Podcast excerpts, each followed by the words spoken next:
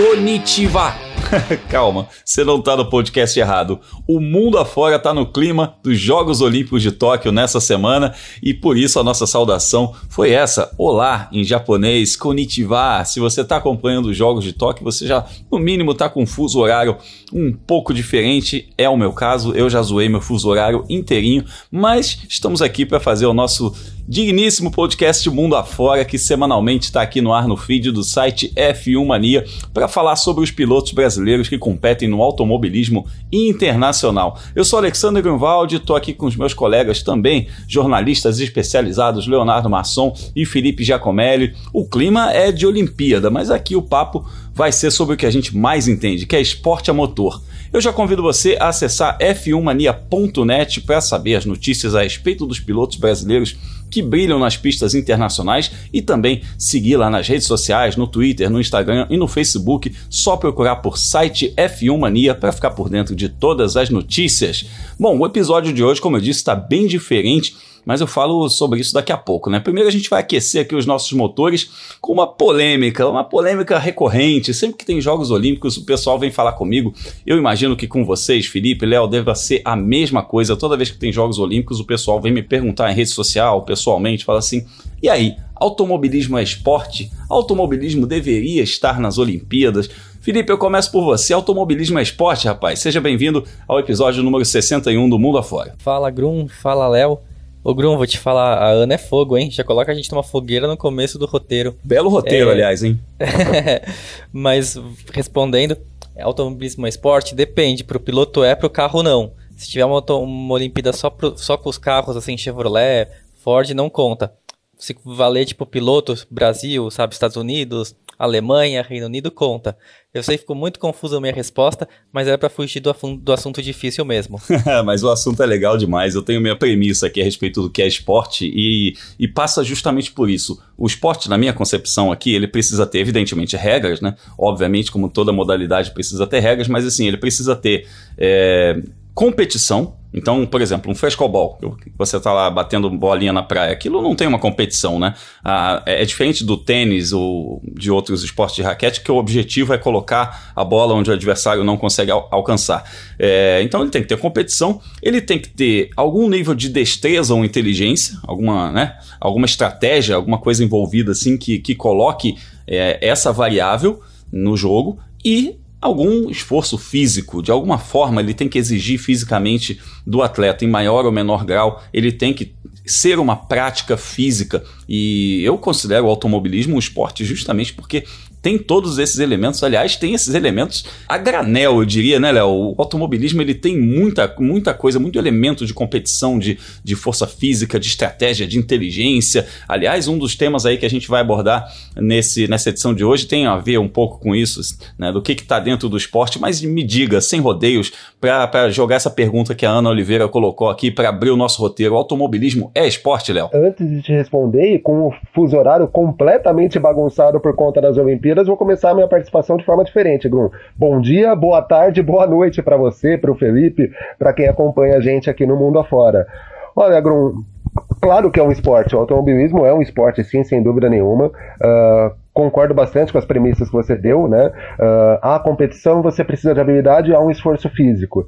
Uh, uma coisa que eu digo sempre para os colegas que comentam, pô, mas quem corre é o carro, não é o piloto, uh, paga uma meia horinha de kart, pode ser o kart indoor mesmo, para ver o tamanho do esforço físico que você vai fazer. Provavelmente a pessoa não vai conseguir erguer os braços quando acabar, né? Então, sem muito rodeio, é sim, o automobilismo é um esporte, assim como o esporte a motor como um todo, né? O motociclismo, as competições em barcos também. Pois é, você tocou num ponto interessante, as competições por barco, e é esse o exemplo que eu dou, né? Inclusive tem um vídeo lá no meu canal, é, uma, uma, edição do Velocipédia que eu coloquei lá no canal Fórmula 1 falando isso, né? O nome do vídeo é Cinco Coisas que Irritam um Fã de Automobilismo, e uma dessas é o pessoal falando, ah, automobilismo nem é esporte. E aí eu dou esse exemplo, eu falo assim, tá, beleza, é, deixa um barco ir ao sabor do vento, ou então larga o cavalo sozinho para ele fazer a prova. É a mesma coisa, o carro não anda sozinho. Você fala, ah, o carro faz diferença. Faz diferença, sim. E inclusive isso é um trabalho coletivo, tá? Muita gente não tem essa noção. O carro ser bom, ele é fruto do trabalho de muita, muita, muita gente. Muita gente. O automobilismo é um esporte muito coletivo. É que o piloto que está lá sentado guiando aquele carro, ele é a pontinha daquele iceberg. Ele é aquele. É, é como se fosse aquele centroavante que cabeceia a bola para o gol, mas antes daquilo, né, daquela jogada ser construída, muita gente participou daquilo. E, inclusive, eu coloco aí o automobilismo como um dos esportes mais técnicos e mais difíceis e mais trabalhosos do mundo. Praticar o automobilismo, como você falou, Léo, é, é, requer muita coisa, né? Então, essa bateria de kart de meia hora que você mencionou aí, eu, eu mesmo, vou te falar, 20 anos atrás, quando eu sentei no kart pela primeira vez, eu vou te, te falar que eu não conseguia é, é, abrir a garrafinha de água quando eu terminei a corrida. E é um absolutamente, valia absolutamente nada. Era uma corrida amadora de kart de aluguel, de, de baixíssima potência, provavelmente 5,5 HP, alguma coisa desse tipo e eu não conseguia nem abrir a garrafinha de água. Então, assim, é um esporte, sim, muito bacana, muito encantador, mas que tem também as suas nuances e a gente vai falar um pouco sobre elas. Bom, mas eu dei essa volta toda aqui, a gente perguntou se automobilismo é esporte, se não é esporte, né, se vale a pena largar o carro sozinho para ver se o carro ganha sozinho ou não. Mas é aquela história, estamos em tempos de Jogos Olímpicos, eu falei que esse episódio estava diferente, então deixa eu explicar. Nós fizemos um quadro de medalhas com nossos pilotos que estão correndo mundo afora na temporada de 2021. E através desse quadro nós vamos comentar quem está mais perto do título, quem está melhorando, quem surpreendeu. Vai ser um episódio muito bacana, um episódio um pouco diferente do que você está acostumado aqui, acompanhando o nosso factual a respeito dos resultados dos brasileiros. A gente vai fazer um apanhado aí em relação a essa temporada de 2021 categorizando os atletas, quer dizer, os pilotos, é, piloto é um atleta, né? Por medalhas. A gente pegou todos os pódios dos pilotos brasileiros em 2021, primeiro, segundo e terceiro lugar em todas as corridas disputadas, e a gente montou um ranking, como se fosse um quadro de medalhas aqui, e aí a gente vai falar a respeito dos pilotos brasileiros, mundo afora, bem ranqueados. Quem será que está com mais ouros nessa temporada de 2021? Fica ligado porque vai começar exatamente agora a nossa viagem mundo afora.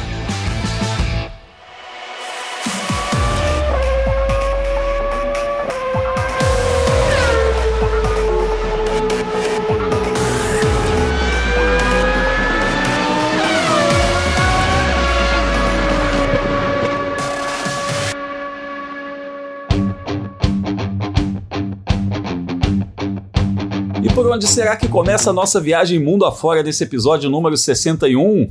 Não, não é por um continente, é pelo lugar mais alto do pódio, porque essa edição olímpica do podcast Mundo Afora trouxe aí um ranking a respeito dos pilotos brasileiros, com todos os pódios conquistados aí nessa temporada de 2021, e a gente vai começar pelo pessoal que mais medalhou até agora, até o momento. A gente está gravando aí no finalzinho de julho de 2021, mas felizmente a gente já tem muita medalha e muita medalha de ouro, e quatro pilotos já garantiram mais de uma medalha de ouro em 2021. O que, que isso significa?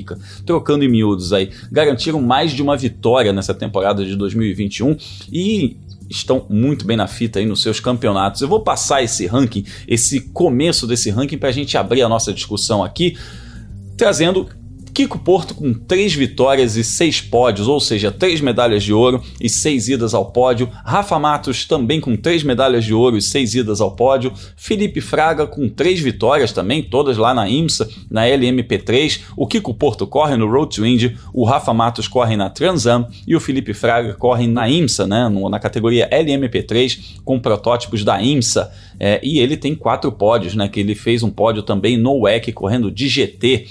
Agora, a gente tem Hélio Castro Neves com dois ouros aí, mas que ouros, né? 500 milhas de Indianápolis e 24 horas de Daytona.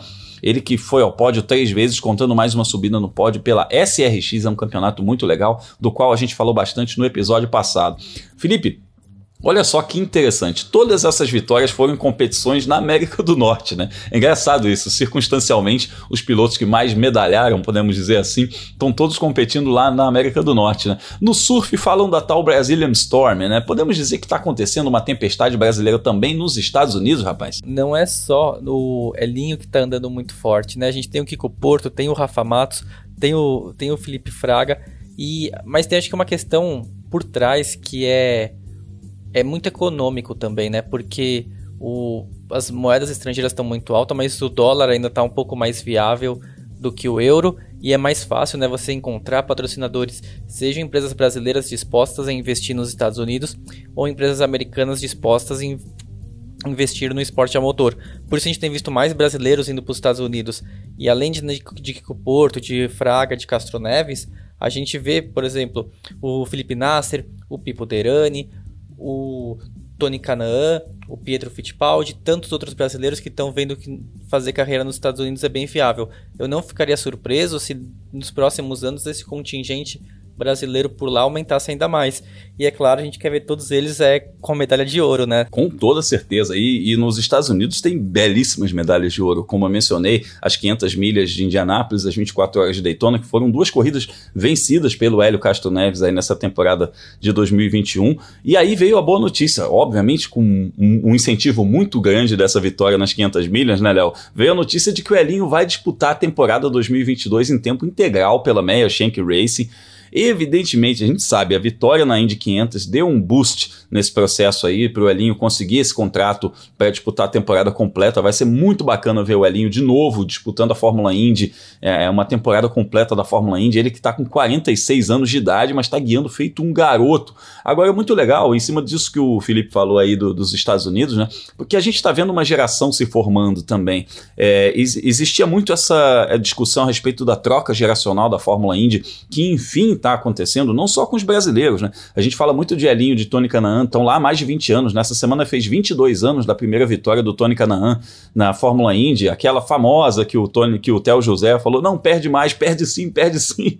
Vem Tony, vence Tony. Então, quer dizer, tem mais de 20 anos que o Tony está aí andando em altíssimo nível e a gente demorou muito para emplacar sucessores, né? E, e enfim, a gente está vendo chegar uma geração nova no Road to Indy com o Kiko Porto, mas é bacana a gente ver que a IMSA também está tendo esse, é, esse caminho de novos pilotos chegando, inclusive o, o Felipe Nasser e o, e o e o Pipo Derani, de quem a gente vai falar daqui a pouquinho também no Endurance, que são pilotos jovens com menos de 30 anos, que já estão andando muito bem, disputando campeonato. Aí a gente vai para o Felipe Fraga, que é um piloto de 26 anos de idade, que é andando na LMP3 e está invicto, disputou três corridas, venceu as três. Cara, é muito bacana a gente ver que essa, essa geração nova, é, ela não está só substituindo uma geração antiga nos Estados Unidos, mas ela está é, se alastrando dentro do automobilismo norte-americano. Para mim, isso é o sintoma mais interessante dessa dessa, Brazilian Storm, se é que a gente pode chamar assim. É, não, Grum, e é impressionante porque talvez o termo redescobrir não seja o termo certo,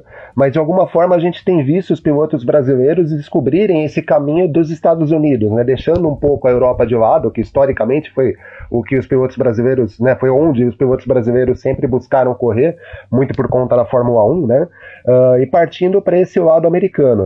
Uh, o Elinho, como você disse, com 46 anos, e aí eu vou fazer uma analogia, você falou de Brazilian Storm do surf, eu vou fazer uma analogia com o atletismo, né, Uh, bacana a gente ver o Elinho nesse final de temporada da Indy e na temporada toda do ano que vem, uh, mas conseguindo vitórias em provas nobres, como a, como a Indy 500, como as 24 horas de Daytona, que são provas, comparando com o atletismo, como os 100 metros rasos nas Olimpíadas, o Mundial de Atletismo e tal, mas também competindo em provas que são mais para compor campeonato, né? Não tem um peso tão histórico.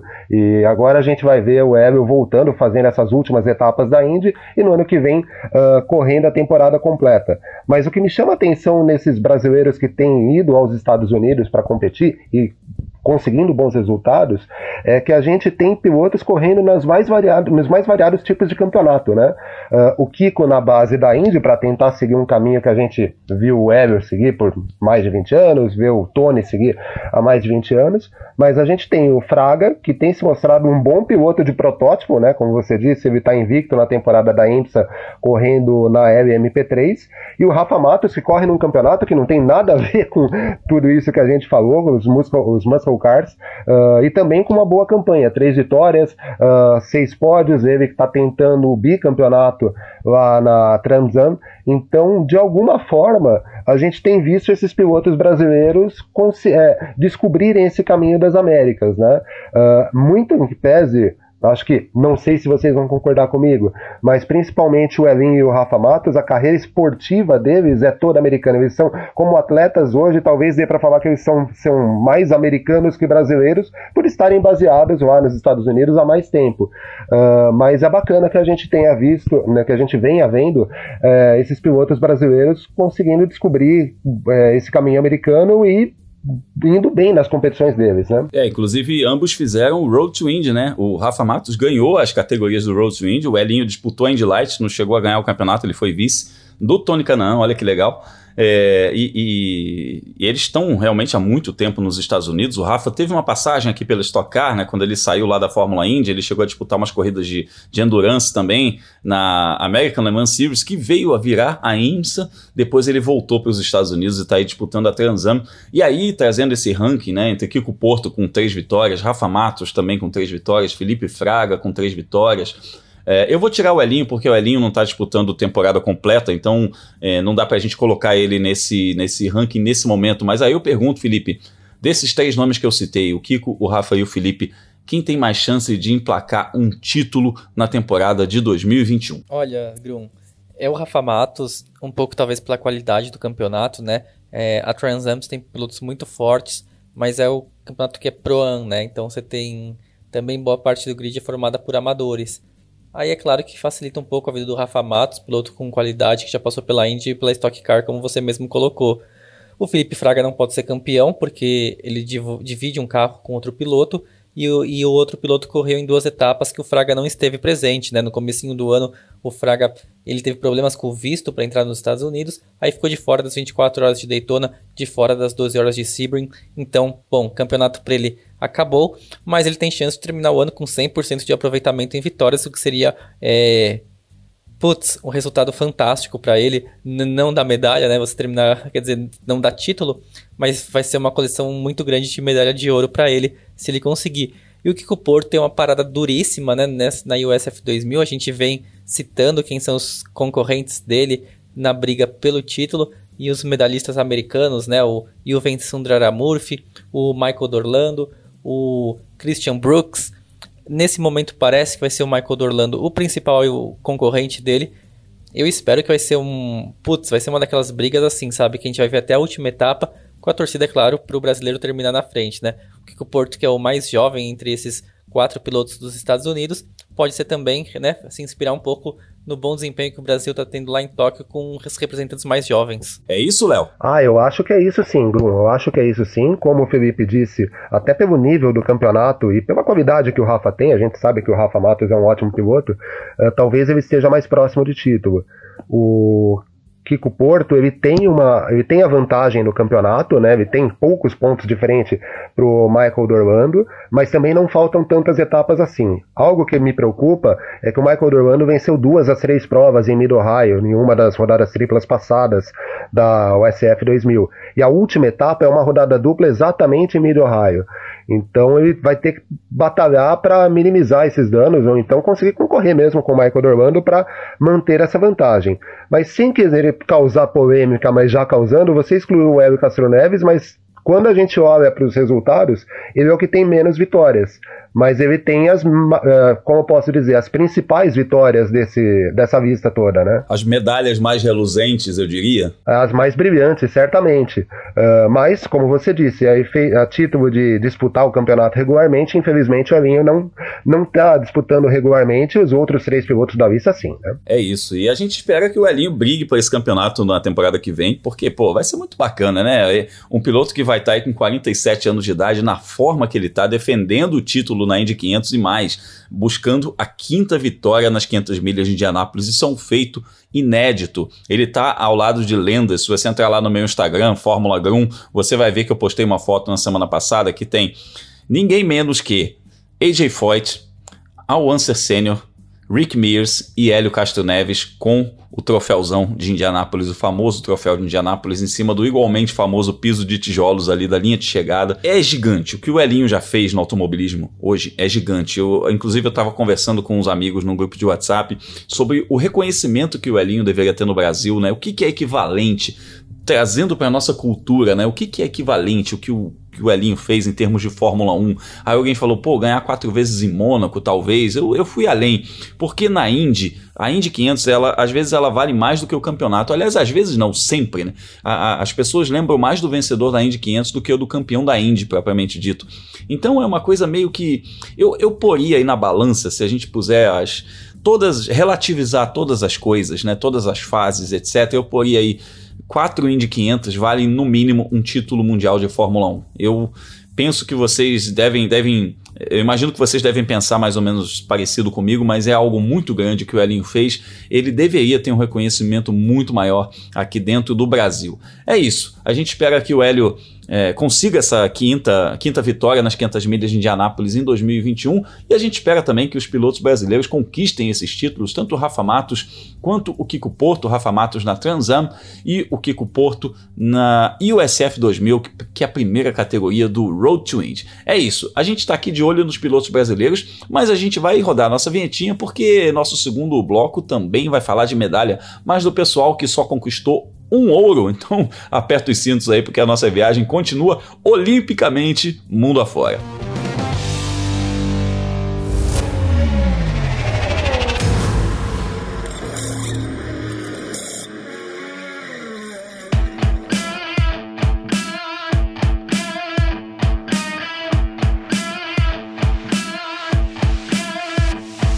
Com a nossa viagem olímpica mundo afora, aqui nessa adaptação meio maluca que a gente fez para o automobilismo no podcast Mundo Afora com os Jogos Olímpicos. Então, se você acompanha os Jogos Olímpicos, você deve olhar o quadro de medalhas e se perguntar: caramba, mas por que que talvez uma, uma um, um, país, uma delegação conquista mais medalhas e está atrás de outras? Porque o ouro é o critério de desempate, né? Ser campeão olímpico é a grande glória e no automobilismo não é diferente. Vencer é o grande objetivo e aí a gente está falando é, de pilotos que venceram pelo menos uma vez nessa temporada. A gente tem pilotos com variados números de pódios aqui, mas todos eles com uma vitória e é deles que a gente vai falar nesse nosso segundo bloco. Eu vou trazer aqui a lista e aí a gente começa a nossa discussão. Roberto Faria da Fórmula 3 britânica tem uma vitória e quatro pódios. Pipo Derani e Felipe Nasser, que correm juntos, é bom a gente dizer isso, tem uma vitória e três pódios, o número é igual justamente porque eles correm em dupla. O Digo Batista, que tem uma vitória e três pódios, ele que corre lá no TCR South America, no ETCR, enfim, é um piloto que está correndo em, em muitos campeonatos também. O Lucas de Graça na Fórmula E, que tem uma vitória e dois pódios e poderia ter mais uma vitória, a gente vai falar isso daqui a pouquinho também. E o JP de Oliveira, que está defendendo o seu título lá no, no automobilismo japonês, no Super GT, que tem uma vitória e um pódio também. Bom, são pilotos de quem a gente esperava, alguns deles, inclusive, eu posso falar aqui, a gente esperava até Lucas de Grassi, é, Felipe Nasser e Pipo Derani, JP de Oliveira, são pilotos que a gente esperava até que tivessem mais vitórias a essa altura da temporada. A gente está aí no finzinho de julho, são pilotos que venceram apenas uma vez esse ano. Léo, entre essas vitórias aí, eu te pergunto, olha que fogueira, hein? Alguma que te surpreendeu e, por outro lado, alguém que você se espanta por estar tá apenas com uma vitória até o momento? Vou começar pela segunda pergunta, Grum. Quem me espanta tá com uma vitória até o momento é o Lucas de Grassi. Uh, porque a Audi costumeiramente faz bons carros na temporada para as temporadas da Fórmula E, né? Essa é a temporada de saída da Audi. A Audi está deixando o campeonato dos carros elétricos nesse ano e a gente sabe da capacidade do Lucas de Grassi. Então, quando a gente olha o campeonato dele, ele é aquele tipo de piloto que quando você vê a lista de quem vai disputar o campeonato, a gente imagina, poxa, vai brigar mais em cima. E não tem sido assim, né? Ele tem uma vitória no México, uh, tem aquela vitória que a gente já cansou de falar aqui no mundo afora, né? Aquela vitória em Roma que escapou faltando cinco minutos para o final. Uh, mas é um cara que poderia estar mais à frente no campeonato e acabou que a temporada não. Ele não conseguiu converter em vitórias quando teve chance e também não teve tantas chances assim. Uh, a que mais me surpreende, Grum, é a vitória do Roberto Faria, né, nesse final de semana, lá na Fórmula 3 britânica em Spa. Uh, por que disso? Uh, quando a gente olha a lista de quem tem uma vitória, Pipo Derano e Felipe Nasser são pilotos que andam na frente na IMSA, na classe DPI. O de Graça, pelos motivos que eu já comentei. Uh, o JP de Oliveira está batalhando pelo. tá defendendo o título dele, está batalhando pelo bicampeonato lá no Super GT japonês. Né? E o Diego Batista, ele conseguiu uma vitória aqui na TCR sul-americana, né, no Sol da América, e, mas ele tinha a melhor dupla nesse final de semana, né? Ok, contou com problemas de outros competidores, mas ele não era uma carta fora do baralho. O Roberto Faria não. Ele é um bom piloto, é um piloto com capacidade, corre pela Fortec, que é uma equipe uh, experiente e tal, mas ele não ele aparece entre os líderes do campeonato, mas ainda não tinha vencido. Esse é o primeiro ano dele correndo é, em tempo integral na Fórmula 3 britânica, mas ele já fez algumas provas no ano passado e sem conseguir vitórias. Ele fez né, algumas provas buscando adaptação. Uh, então, talvez por isso eu coloque como uma vitória mais surpreendente. Eu até acho que em algum momento ele venceria alguma prova no campeonato lá, e aconteceu que foi justo nesse final de semana. Uh, mas entre todos os pilotos da lista, eu acho que ele é o que aparece com menos chance de conseguir vitória e conseguiu essa vitória conseguindo uh, se igualar a esses nomes que são veteranos e consagrados nas categorias dele. Inclusive uma vitória Spa-Francorchamps, né? Que é um negócio muito bacana, apesar da gente falar que Fórmula 3 britânica, né? Já não é de hoje que essas categorias elas correm também em outros países, né? Tem a sua base dentro do seu país, mas fazem algumas etapas em outros países e é muito bacana um brasileiro vencer lá Spa-Francorchamps, é um templo do automobilismo, é bem legal, mas eu concordo contigo, Léo, eu tô contigo nessa coisa da, da de, de, ser um pouco surpreendente de certa forma, e mas é bacana, é surpreendente porque a gente está olhando para o Roberto que a gente viu começar a temporada, que estava lá se adaptando, no finzinho do ano passado fez uma outra etapa da Fórmula 3, ainda estava andando de Fórmula 4, então assim, nesse aspecto da evolução dele é muito bacana a gente se surpreender, né, é uma, é, é, eu diria se surpreender positivamente. Né? Eu tenho certeza que o Felipe pensa dessa forma também, porque é óbvio que a gente acredita no talento dele, mas é, é, é uma caminhada um pouco mais difícil, né? Você já chegar ganhando num campeonato como esse. E ele está fazendo essa curva de crescimento, de aprendizado e, e bacana vê-lo vencendo corrida também. É, eu quero falar hum, daqui a pouquinho sobre o Lucas de Graça, porque o assunto vai render um pouquinho mais, né? E concordo que deveria estar com mais uma vitória, pelo menos, mas como a gente vai passar a palavra para o nosso setorista de Filipes, o Felipe Giacomelli, é, vamos falar do Felipe Nasser e do Pipo Derani, que são dois Filipes, né? O Luiz Felipe Derani e o Felipe Nasser que eu acho que eles já deveriam estar com mais uma vitória, pelo menos, porque afinal eles fizeram pole em Sebring, nas duas horas de Sebring, fizeram pole nas 24 horas de Daytona. O carro está muito bom, andando muito bem em classificação e de repente inverteu, né? O carro começou a não andar tão bem em classificação e eles conseguiram reverter os resultados para as corridas e, e, passar a frequentar mais o pódio, né? Que é uma coisa que não estava acontecendo na primeira metade da temporada. Eu acredito até, Felipe, falando dos seus charás, é que a gente vai ter aí uma arrancada para um possível, eu não digo um possível título, é, é, difícil a gente cravar numa categoria como a IMSA, né? Inclusive tem o Balance of Performance para deixar a gente aí de, de mãos atadas no nosso argumento, mas eu acredito que está começando aí, está se iniciando uma virada nesse campeonato deles aí, essa, esses resultados recentes, essa vitória recente foi muito importante também para que eles é, iniciassem essa busca pelo título da IMSA, agora em 2021. Grum, antes de falar dos meus charás, eu queria falar que o Léo foi bonzinho, não quis falar do, do pit stop, mas já já a gente volta nesse assunto. É... que maldoso. Não, vamos falar, o... vamos falar. O assunto está em pauta. Calma que a gente está falando dos Philips primeiro, depois a gente vai falar de outras coisas aí. Quando você falou da, da mudança, né, do, do, desempenho dos dois Philips, né, do Pipo Derani e do Felipe Nasser, também é justamente pelo balanço performance, né? Na hora que, o, que um carro ele começa a sobressair, era o caso do Cadillac no começo da temporada, é, aí ele naturalmente, ele, naturalmente não, né? Porque o balanço performance é alguém que está criando, mas ele é punido, né? O, para andar um pouco mais devagar. E nisso os dois brasileiros eles conseguem ser muito constantes nas corridas. E teve uma temporada assim muito marcada pelo azar, né? Teve problema mecânico em Daytona, quando eles estavam ali na briga pela vitória, naquela corrida sensacional que quatro, cinco carros tinham chance de terminar na frente. É, Sebring teve o acidente logo no comecinho da corrida que também deixou as chances de um bom resultado. E aí a tática do, de dos pilotos é parar no momento certo, quando uma bandeira amarela era acionada, acabou deixando os brasileiros nas etapas que eles tinham o melhor carro sem conseguir terminar né, no degrau mais alto do pódio. Eu concordo com você que uma o, o azar vai passar, né? Os dois brasileiros já mostraram, putz, de ritmo de prova, eles são muito fortes. Na estratégia também eles conseguem fazer o carro corresponder, né? Se você precisa andar devagar, entre aspas, para poupar combustível, para poupar pneu, para evitar depois fazer uma parada a menos, ou só para um, um rápido reabastecimento eles conseguem, mas a gente está falando de uma categoria que tem poucos carros, né? O, na divisão DPI, a gente está falando ali de são três Cadillacs, é, são dois Acuras e até o fim do ano um Mazda, então aquela margem de erro, né, de o quanto que você consegue tirar de pontos para os seus adversários é muito pequena, né? Se todo mundo terminar a corrida, e é claro que mesmo em caso de acidente ou de quebra, as equipes vão se esforçar, né, para colocar o carro cruzando a linha de chegada e somar os pontos possíveis, o quanto você desconta para os seus rivais é muito pouco. É claro que nessas últimas provas a gente viu os brasileiros cortando a diferença, né, para a dupla líder da Wayne Taylor, né, do Felipe encabeçada pelo Felipe Albuquerque, outro charameu, né, nesse mundo dominado por Felipe no automobilismo. Só dá Felipe, rapaz. É, é, é, um nome muito veloz esse. Eu, assim, eu acho que os brasileiros precisam começar a ganhar com frequência as corridas. Eles serem consistentes é um ponto muito positivo, eles estarem um bom equipamento é muito positivo, mas precisa mais medalha de ouro para terminar lá com, em Petit Le Mans com a taça também. É, precisa mais medalha de ouro, com certeza. Todos esses pilotos que a gente mencionou aqui têm apenas uma vitória na temporada até o momento.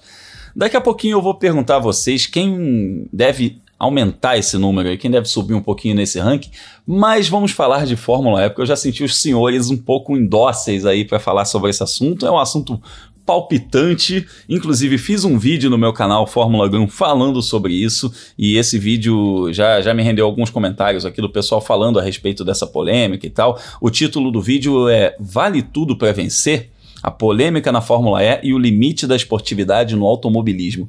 E aí eu repasso essa pergunta para vocês, mas antes eu vou dar um pequeno é, um cenário aqui para quem não acompanhou. É, o que aconteceu foi o seguinte: o, durante uma entrada do safety car lá no EPRI de Londres, na prova de domingo, o, o Lucas Grass vinha em oitavo lugar e foi chamado pela equipe Audi para fazer um pit stop.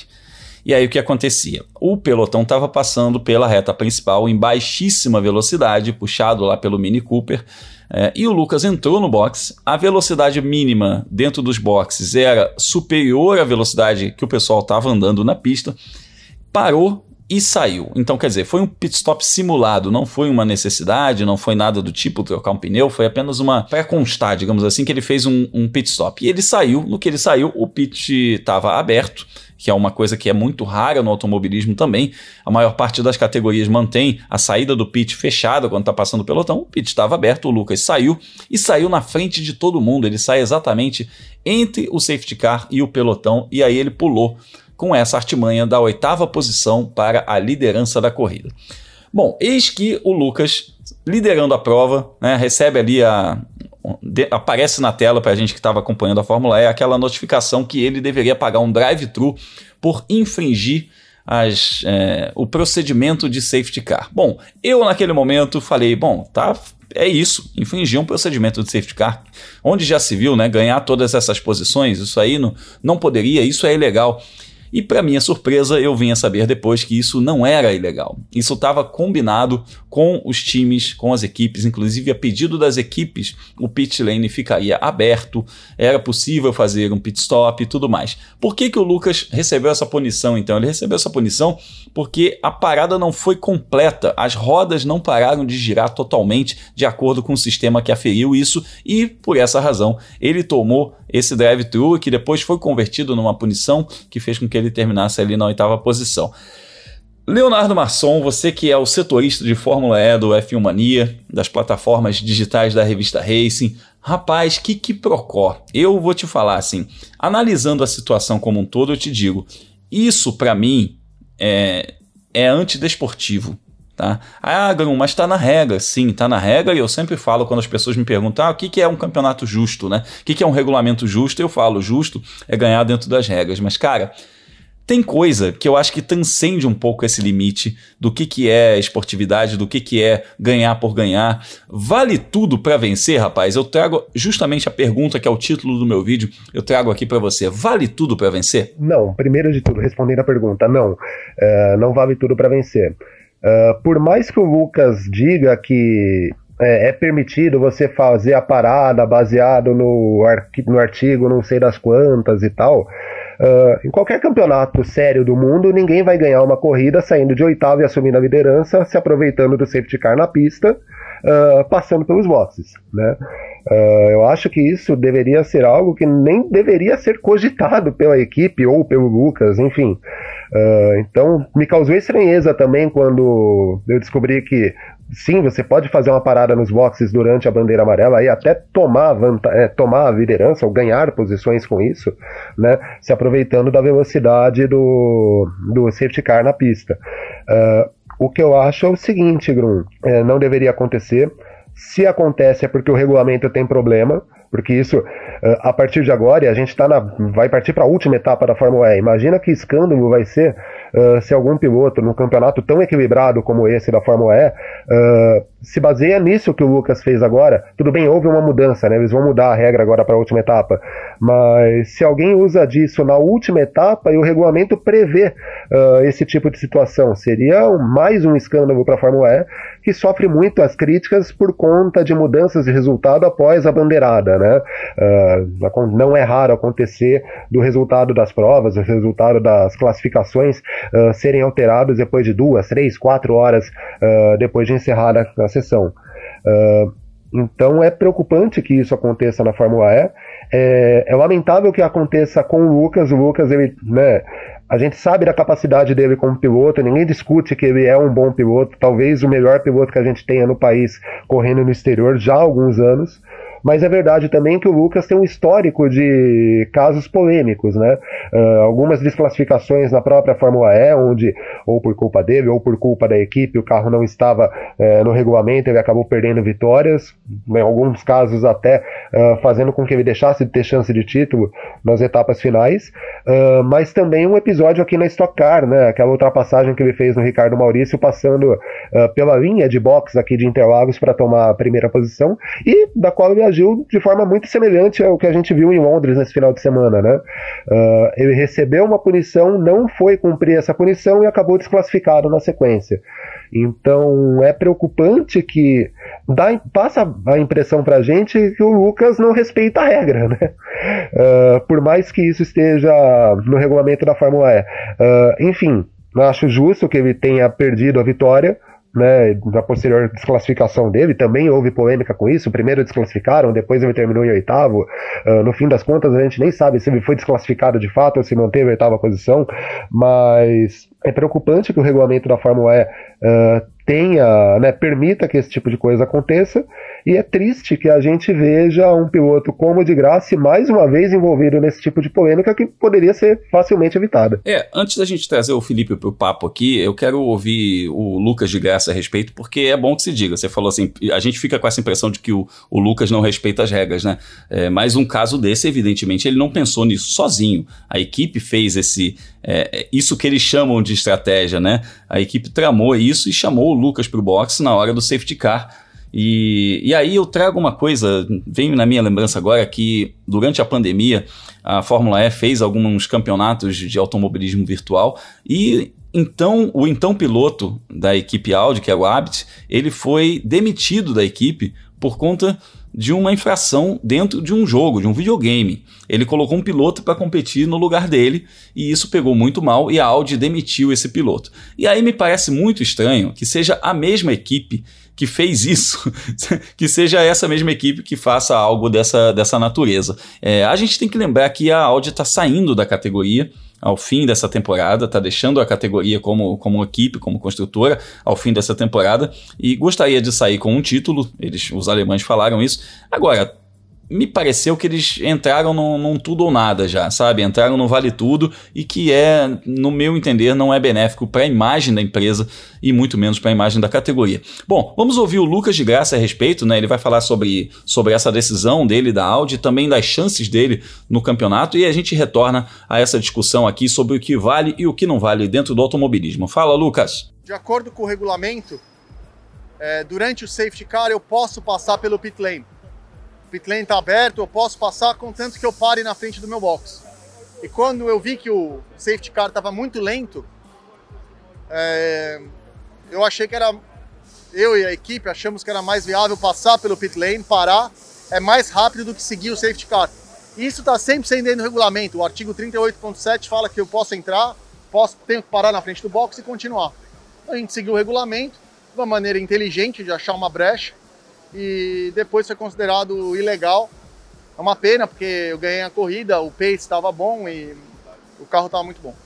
Eu preciso ver exatamente o que, que a, qual foi o motivo do pênalti. Na minha, de dentro do carro, eu senti que o carro parou, as rodas pararam e daí eu continuei.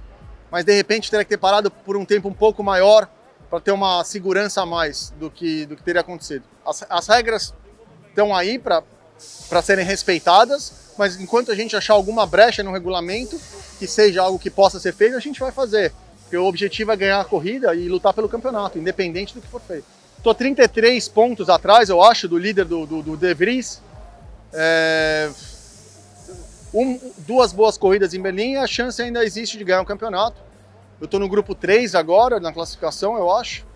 É, então vamos. A gente vai tentar o possível para conseguir uma vitória em Berlim e tentar vencer o campeonato. Pois é, chances de campeonato ainda existem, são mais remotas, ele, ele estaria melhor na fita aí se essa vitória tivesse valido, e aí eu acho que afunilou, né? Chegou naquele ponto em que o pessoal já meio que não tá pensando muito no que que vale, no que que não vale, tá pensando só nos pontos, pensando só na, na, nas vitórias, e a gente percebe isso pelo tom de voz do Lucas, pela naturalidade como ele abordou é exatamente isso, né? Ele abordou como algo, ó, não funcionou, alguma coisa deu errado a gente tem que descobrir o que, que foi, mas em momento nenhum ele questionou a esportividade da, da, da estratégia, como, como ele nomeou. Felipe, é um negócio muito é, recorrente no automobilismo. Né? O a história do automobilismo tá cheio dessas coisas da lei de Gerson, né? de, de ganhar a qualquer custo. A gente já teve decisões de campeonato que acabaram em acidentes premeditados. É, recentemente eu lembro de pilotos que foram obrigados mais de uma vez a deixar o companheiro de equipe passar para vencer uma corrida sem que houvesse a necessidade matemática para isso, né? com título. A gente viu o Barrichello Schumacher é, na, na Ferrari, a gente já viu isso acontecer com Bottas e Hamilton na Mercedes, a gente já viu, enfim, em várias outras situações, em outras equipes, a gente já viu isso acontecer. Tem um famoso caso de uma batida proposital que foi usada para provocar um safety car, ajudar o outro carro da, daquela equipe a vencer uma corrida, enfim. O pessoal arma muita coisa, né? Existiu aí na história do automobilismo, tecnicamente e esportivamente, já existiram várias artimanhas. Se a gente entrar no aspecto técnico, então, essa conversa aqui vai durar mais de duas horas, porque a gente vai ter que falar de é, de, de, todo tipo de brecha de regulamento que é discutível até certo ponto. É, mas vamos entrar só no, só no aspecto esportivo aqui, né? Tem um lance que me chamou a atenção, que é o seguinte: depois que rolou lá em Londres nesse fim de semana, a FIA anunciou que vai mudar essa regra de, da saída de boxe, né? Vai fechar a saída de boxe durante o safety car. Mas isso não significa necessariamente que a entidade se sentiu desrespeitada pelo que a Audi fez. Eu vi uma declaração no site F1 Mania do Frederic Bertrand, que é diretor da FIA na Fórmula E, dizendo: No momento, a única coisa importante é que não funcionou, mas teria sido uma cena interessante do ponto de vista puramente do automobilismo. Ou seja, a opinião pública chiou e a Fórmula E foi lá e mudou a sua regra. Mas para os caras que ditam as regras, tá tudo bem. Isso, isso me incomoda demais, assim. Eu acho que é, eles enxergam tudo como um grande negócio em que realmente vale tudo e, e, e, enxergaram isso como uma leitura da regra. Como é que você vê o que aconteceu lá em Londres nesse fim de semana, Felipe? Para mim, mais um episódio lamentável dessa temporada da Fórmula E. É, a gente não esse não é o primeiro episódio, não é o segundo episódio. Para a gente citar um pouco, assim, a primeira a primeira etapa, melhor dizendo, na Arábia Saudita, a gente teve pilotos que foram punidos porque eles não conseguiram pegar o ataque mode pela segunda vez, porque a corrida foi interrompida com bandeira vermelha. Então, se tinha cinco minutos ainda para terminar a corrida, o cara não foi no ataque mode, então ele está punido por aquilo. Aí depois a gente teve ali em Puebla o, a, os outdoors, né, a propaganda se rompendo, pegando nos carros da Fórmula E, provocando o acidente do Antônio Félix da Costa, que é o atual campeão. E o que falar de Valência, né? Meu Deus do céu, Valência em que a gente teve uma volta em que os carros não tinham energia e os caras paravam na pista para não ser punido, porque compensava se terminar uma volta atrás, e em vez de você né, ser desclassificado por ter ultrapassado o limite máximo de energia, que culminou na mudança de regra, né? Agora, quando tiver safety car no fim, a direção de prova pode não tirar a energia dos carros. E agora a gente chega em Londres e fala, putz, né, ninguém pensou que de repente o pit stop tá aberto e os carros estarem ali numa volta, numa velocidade um pouquinho maior. Porque como que alguém conseguiria pensar nisso? Mas assim, não é o primeiro episódio, não é o segundo. A gente tá falando de uma temporada que a primeira temporada da Fórmula E como um campeonato mundial em que é cercada de polêmica. A gente não está falando de como a disputa na pista está interessante, porque né, também Londres não foi assim uma etapa muito disputada na pista, mas o que é muito ruim para os campeonatos, é ruim para as montadoras, é ruim para os pilotos envolvidos.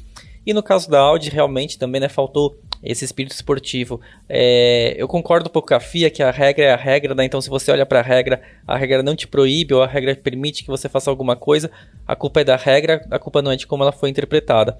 Mas no fim a gente está falando de um esporte, né? A gente começou o episódio de hoje perguntando se o automobilismo era esporte ou não é. E acho que é uma, um dos, uma das vertentes que a gente não começou no episódio é que existe esse espírito esportivo, né? Você espera que você ganhe a corrida de uma maneira justa, que é disputando todas as voltas pelo traçado em que você tem que passar em todas as voltas, não é por artimanhas, é por tecnicalidades assim do regulamento. Pois é, tem uma coisa que me incomoda demais é essa, essa postura da FIA realmente de achar que tá tudo bem e ok e vamos seguir, né? Vale tudo.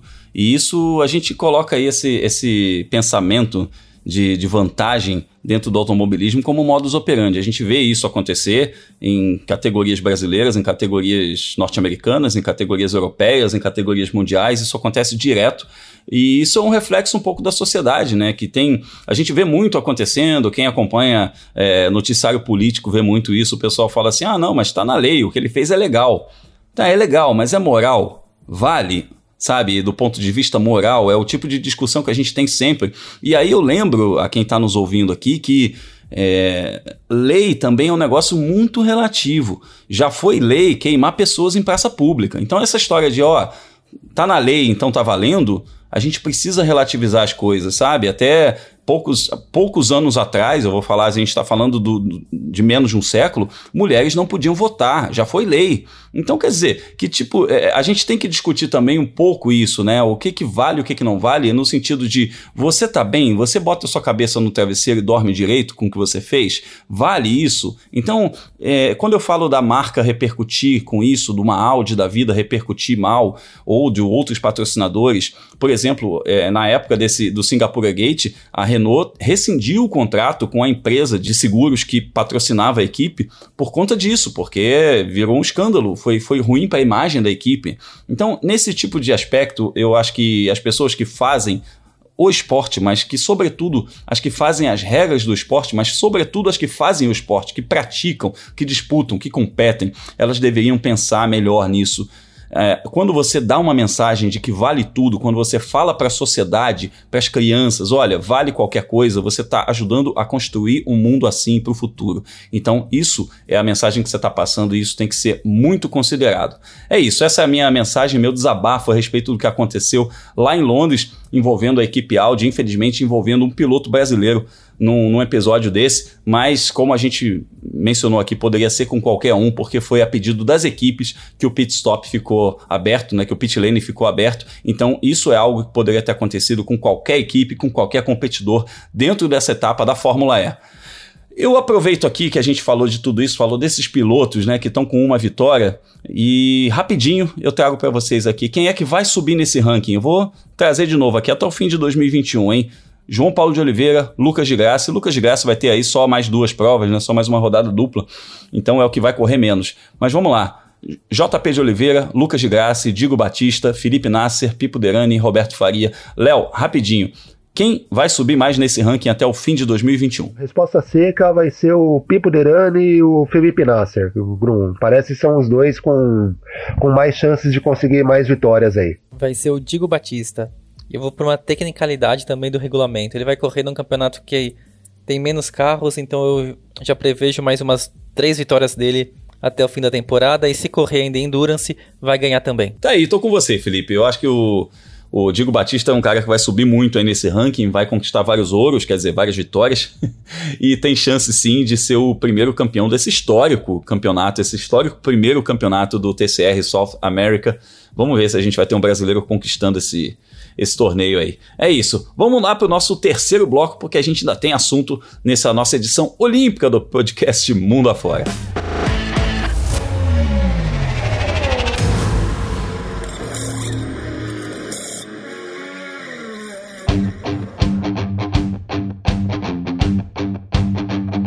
Você pode fazer milhares de previsões e análises com estatísticas, com os dados, jogar as probabilidades, mas se existe uma coisa que é imprevisível, essa coisa é o esporte. E aí é que tá a mágica do esporte, porque nem tudo é tão previsível assim.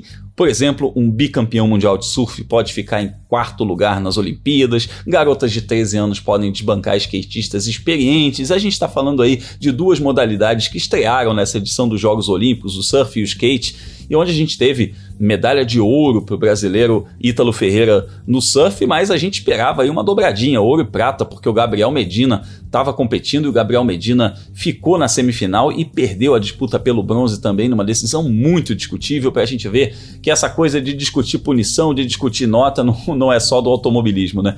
Bom, é isso, e pilotos podem é, é, entrar nessa discussão também, porque a gente está fazendo essa edição olímpica do nosso podcast Mundo Afora, né? Falando dos pilotos que já medalharam nesse ano, que já venceram corridas, que já venceram mais de uma, que venceram pelo menos uma, mas tem o pessoal que já subiu ao pódio, mas ainda não ganhou o ouro. Eu vou passar a lista rapidinho para esse nosso bloco não se alongar muito também. Com cinco pódios, a gente tem o Augusto Farfus, ele que conquistou pódios no WEC, na IMSA e no ETCR. A gente tem o André Negrão com três pódios. Com dois pódios vem o Felipe Drogovic e o Caio Collet, a turma que está aí rumo à Fórmula 1, e também o Daniel Serra, que está competindo no Endurance, o Emo Fittipaldi, que está competindo na Fórmula 4 dinamarquesa, fazendo aí a sua primeira temporada é, fora do kart, o Pietro Fittipaldi, que conquistou um pódio no Endurance, na European Le Mans Series, e o Marcos Gomes, que fez um pódio também no Mundial de Endurance correndo de GT. Rapidinho, Léo, vamos começar falando sobre quem corre nas provas de longa duração. A gente tem uma lista longa de nomes aí: Farfus, Marcos Gomes, é, Negrão, Serra. Estão competindo no EC e ainda não conseguiram vitória em suas classes, né? Mas dá para virar esse jogo. Quem você aposta aí que é o grande nome para medalhar no ouro nessa, nessa nossa Olimpíada aí dos pilotos brasileiros? Para medalhar no ouro, o grande favorito é o Daniel Serra. Uh, até por uma questão técnica do campeonato que ele disputa, né? A classe LMGT Pro da, do Mundial de Endurance só tem quatro carros, né? E, são, e é uma categoria extremamente equilibrada, extremamente competitiva. Uh, então eu acho que o Daniel Serra é daqui, entre todos esses que correm nas provas longas, é o que tem mais chances de conseguir aí a primeira vitória. A gente torce inclusive para que seja em Le Mans uh, no final de agosto. Agora, a chance de medalhar por medalhar, uh, me parece que todos eles têm, né? O, um pouco por conta dessa questão técnica de não serem tantos carros, o André Negrão ele corre numa classe que tem cinco carros e que ele tem dois que são muito mais fortes do que a Alpine, né, a Toyota. Uh, e enquanto o Marcos Gomes, o Marcos Gomes já teve chance de conseguir vitórias lá na Ásia, Le Mans Series no começo do ano, acabou que não conseguiu vencer nenhuma corrida, mas ele vem numa campanha interessante uh, no Mundial de Endurance na GTM, uh, eh, ao lado do Augusto Farfus. Infelizmente o Augusto não vai poder disputar as 24 horas de Le Mans, mas o Marquinhos vem mostrando força, então a gente torce para que. Eu acredito que esses vão conseguir vitórias logo, né? O Marquinhos e o Daniel Serra principalmente. Mas eu acredito que se não for agora em Le Mans, eles até o final do ano conseguem alguma vitória. Pois é, né? A gente está falando aí, fazendo essa analogia olímpica, né? O Daniel Serra, ele, ele compete no cavalo, né? Que é a Ferrari, a equipe oficial da Ferrari. Então ele tem grande chance realmente de vencer corridas e vencer. Já pensou se ele vence aí pela terceira vez em Le Mans? é um, é um tricampeonato respeitável também, vale como um tricampeonato olímpico, né, para quem acompanha automobilismo. Agora, se, eu vou te falar, Léo, eu torço por uma medalha de ouro aí pro André Negão. Eu vou te dizer por quê, porque ele está competindo numa classe que é um pouco ingrato o que ele está fazendo. O campeonato que ele está fazendo, ele e o pessoal da Alpine estão fazendo um campeonato digníssimo, porque eles sabem que eles não têm condição de ganhar do, do, dos carros da Toyota, eles só ganham deles em caso de quebra. Então, mesmo assim, eles estão lá disputando, tão próximos na pontuação, e seria muito interessante se viesse essa vitória justamente nas 24 horas de Le Mans. O, o André Negrão ele já venceu o Le Mans na classe P2, já foi campeão mundial de endurance na classe P2 e ter aí uma vitória em Le Mans num ano que ele não tem a menor chance de ganhar o campeonato seria muito interessante, seria uma cereja no bolo aí, seria uma daquelas medalhas de ouro como a gente falou aí do Hélio Castro Neves, né, que ganhou 24 horas de Daytona e ganhou também as 500 milhas de Indianápolis. Então eu torço demais para essa medalha de ouro aí, Léo. Para fazer uma analogia, já que a gente está nesse episódio olímpico, né? Uh, imagine a competição do tiro, do tiro esportivo. Uh, a Toyota e a Glickenhaus também, por que não, uh, disputam com a pistola de ar, né, que é, o, é a arma mais como eu posso dizer, mais moderna que tem na, nesse tipo de competição. E o André Negrão tá jogando com uma garrucha, né? Ele joga com equipamento defasado. É meio por aí. É um equipamento defasado. Então a gente torce para que ele consiga. Tá fazendo milagre lá na Alpine, mas ainda não, a vitória não veio e é difícil que venha, mas a gente torce. A gente torce muito com toda certeza. Quando chegar mais pertinho das 24 horas do Le Mans, a gente vai fazer um episódio especial para você ficar por dentro de tudo a respeito dos pilotos brasileiros que disputam a principal prova do Endurance Mundial. A gente falou bastante de Endurance aqui, mas a gente também tem nessa lista aí pilotos rumo à Fórmula 1, né? Caio Collet, Felipe Drogovic, cada um tá com dois pódios. A gente tem o Emo Fittipaldi também com dois pódios, mas já é uma categoria um pouco diferente, né? Já é um, um esquema um pouco diferente, não tá exatamente ali naquele trilho, naquelas preliminares da Fórmula 1, como é a Fórmula 3 e a Fórmula 2, ambas categorias FIA. Então, Felipe, é, a gente ainda não conseguiu vitória com esses dois aí, com o Kola e o Drogovic. São pilotos em que a gente depositava esperanças em cima do campeonato, dos campeonatos que eles fizeram no ano passado e do retrospecto de carreira deles também, né? Às vezes falta sorte, às vezes o equipamento que não ajuda, mas eles estão evoluindo. Você acredita em vitória até o fim do ano? Ah, Gru, acredito sim, né? E, e até mesmo para eles conseguirem continuar trilhando esse caminho bonito que eles têm feito na carreira, seria bom eles ganharem algumas corridas até o fim da temporada, né? Entre os dois, eu acho que o Caio Coleta é um pouquinho na frente.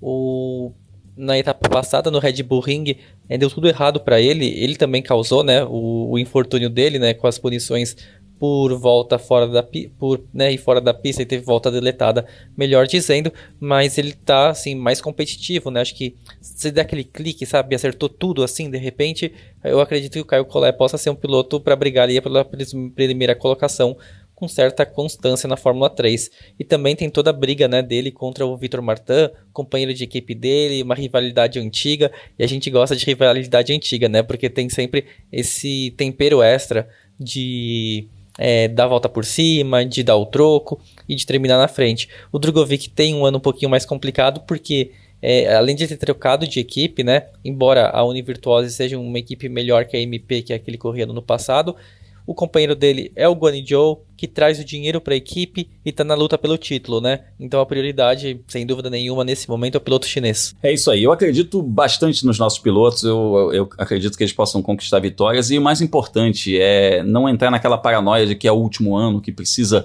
mostrar resultado. O Caio Collet já tem um plano de dois anos na Fórmula 3. O Felipe Dugovic tinha um plano de dois anos na Fórmula 2, mas está mudando o regulamento da Fórmula 1. Então talvez seja interessante ficar na Fórmula 2, ficar por ali, conquistar aí resultados mais consistentes e aí sim dar o passo rumo à Fórmula 1.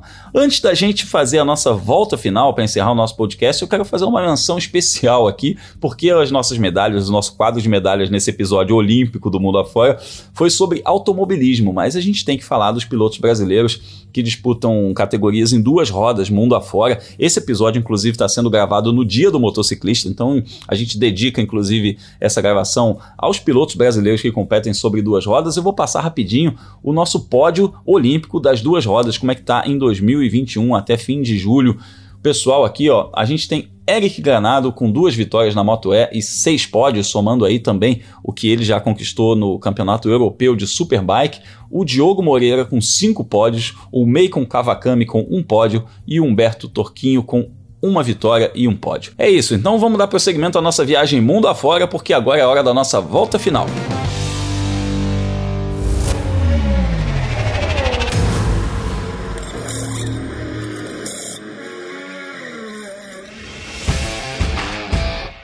A nossa volta final começa falando de kart, a base da base do automobilismo, porque a gente teve dois brasileiros brilhando muito no Campeonato Europeu em 2021, que se encerrou no fim de semana passado com gostinho um pouco amargo para o Rafa Câmara, porque ele teve ali entre os favoritos o tempo todo, dominou algumas etapas, então a gente depositava muita esperança nesse título dele, e essa última etapa foi muito conturbada, foi muito esquisita, o equipamento que não andava, tudo isso também, e no final ele inclusive foi atingido por outro adversário, um, um acidente até um pouco feio, perdeu pontos importantes e o campeonato ficou com medalha de prata para o Rafa Câmara na categoria OK.